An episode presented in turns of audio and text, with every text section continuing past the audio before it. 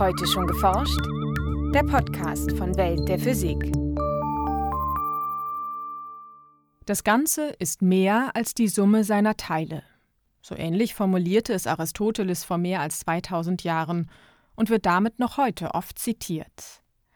Denn sobald mehrere Teile zusammenwirken, von Atomen über Vögel bis hin zu Sternen, lassen sich manchmal Eigenschaften beobachten, die ein einzelnes Teil nicht hätte. Und deshalb nennt man das ein kollektives Phänomen. Das ist ein Phänomen, wenn wir ein System haben, das aus vielen Bestandteilen besteht, das in den Bestandteilen noch nicht auftritt, sondern erst in der Gesamtheit, die sich aus den Bestandteilen zusammensetzt. So Manfred Salmhofer von der Universität Heidelberg. Solche kollektiven oder emergenten Phänomene lassen sich in der Natur an unterschiedlichsten Stellen entdecken. Und sie spielen nicht nur in der Physik, sondern beispielsweise auch in der Biologie eine wichtige Rolle. Auf die Reise von der komplexen Welt um uns herum zu den fundamentalen Bausteinen der Materie und zurück führt sie jetzt der Beitrag von Kim Herrmann. Die Vielfalt der Natur hat Menschen seit jeher fasziniert. Naturwissenschaftler haben es sich zur Aufgabe gemacht, die komplexen Vorgänge dahinter zu beschreiben und zu verstehen. Auf diesem Weg hat es sich bewährt, die Beobachtungen mit Hilfe von Modellen und Theorien auf einfachere Elemente zu reduzieren. Das ist eines der Grundprinzipien bei der naturwissenschaftlichen Vorgangsweise, dass man versucht, die vielfältigen Einflüsse, die es geben kann, ein bisschen zu reduzieren, sagt Manfred Salmhofer von der Universität Heidelberg. Besonders erfolgreich war dieses Konzept in der Physik. Die Suche nach den fundamentalen Bausteinen der Materie, aus denen sich die gesamte Welt zusammensetzt, begann bereits in der Antike. Der griechische Philosoph Demokrit nahm beispielsweise an, dass die gesamte Natur aus winzigen, unteilbaren Einheiten besteht.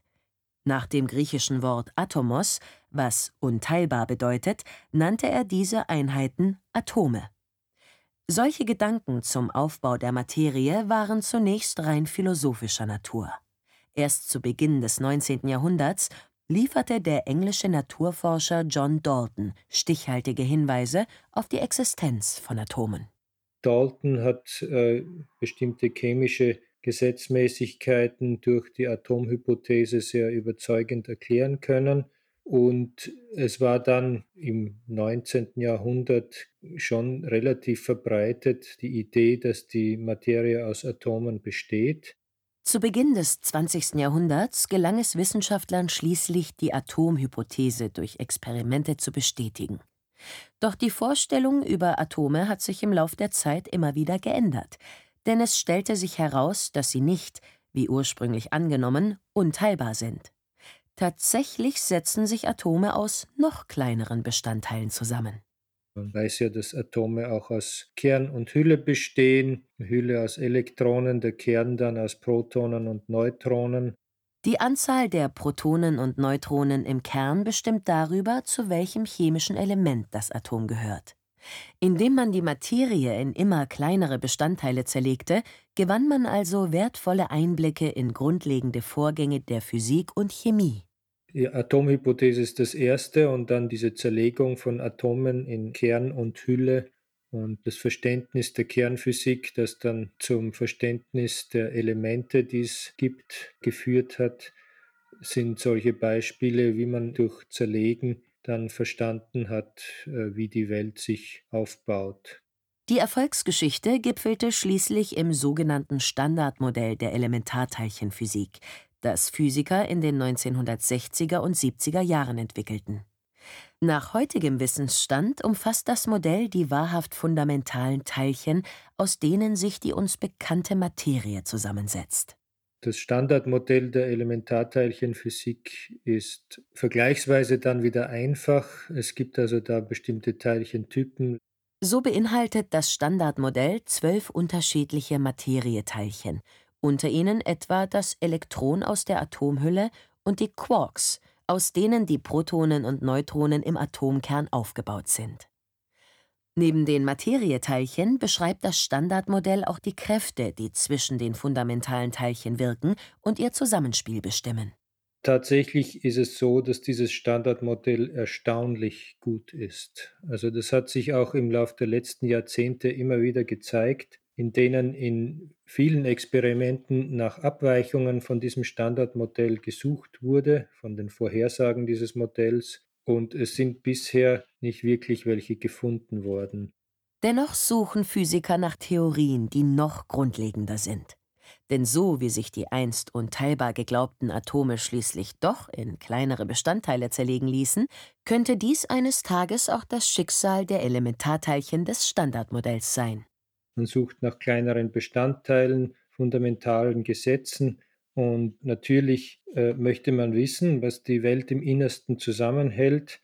Aber tatsächlich ist das erst die halbe Miete. Man muss dann auch von diesen grundlegenden Gesetzen und Bestandteilen wieder zu der Welt zurückkommen, die uns umgibt und die wir sinnlich erfassen können. Zwar setzt sich alles, was wir aus dieser Welt kennen, von Molekülen über uns Menschen bis hin zu Galaxien, aus Elementarteilchen zusammen. Doch was genau beim Übergang von einzelnen Elementarteilchen hin zu größeren Strukturen passiert, ist oft nicht einfach zu verstehen. Die atomare Welt ist ja auf der Skala von unterhalb von Nanometern und unsere Welt ist natürlich im Bereich von Millimetern bis Kilometern.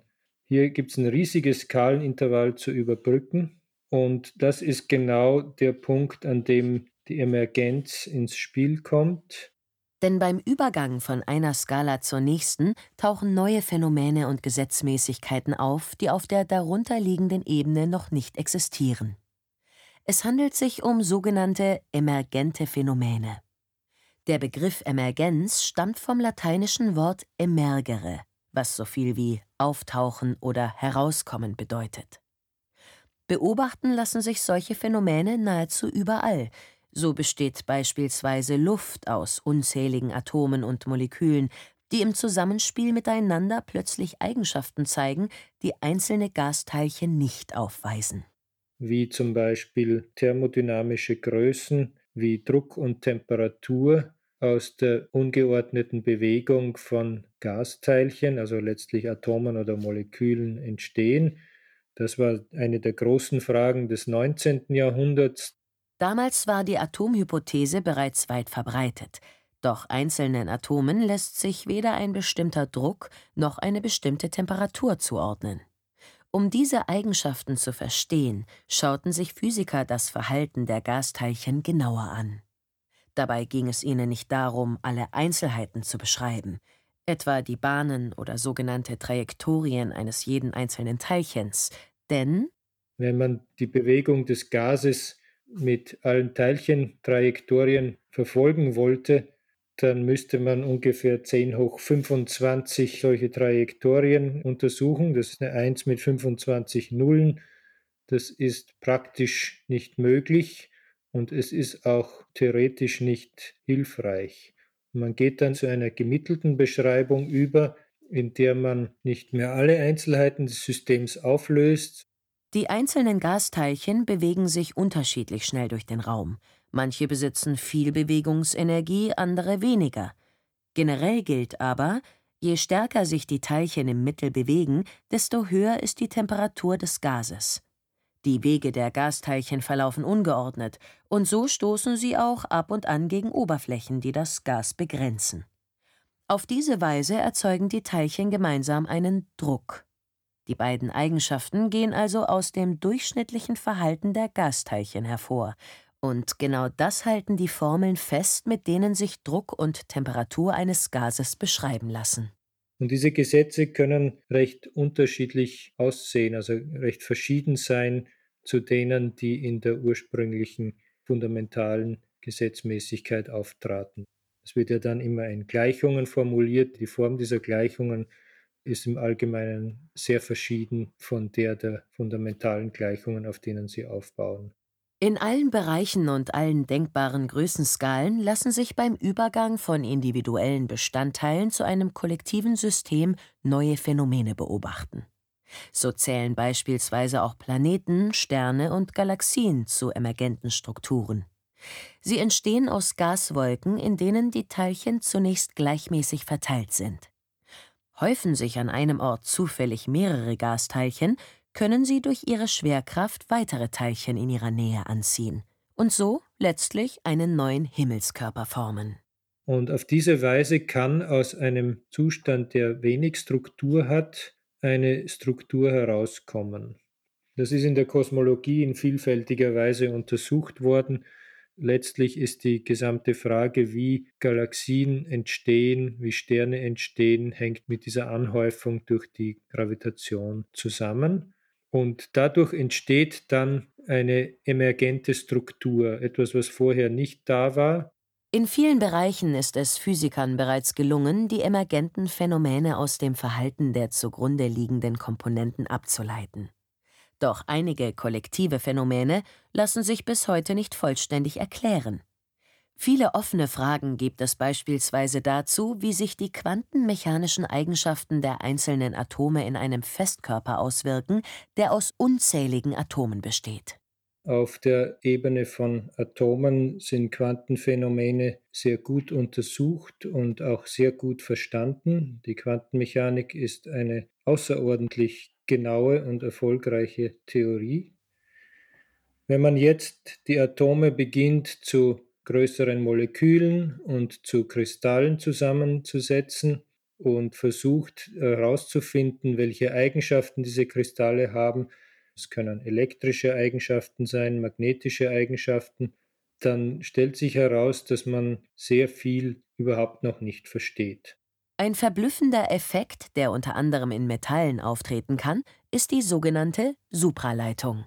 Ein Supraleiter ist ein Zustand der Materie, in dem ein Metall seinen elektrischen Widerstand gänzlich verliert, sodass ein verlustfreier Stromfluss möglich ist.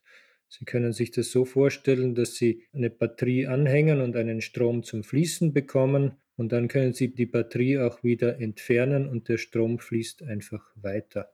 1911 entdeckte der niederländische Physiker Heike Kammerling-Onnes dieses Phänomen erstmals in Quecksilber, das er auf rund 4 Grad über dem absoluten Nullpunkt abgekühlt hatte.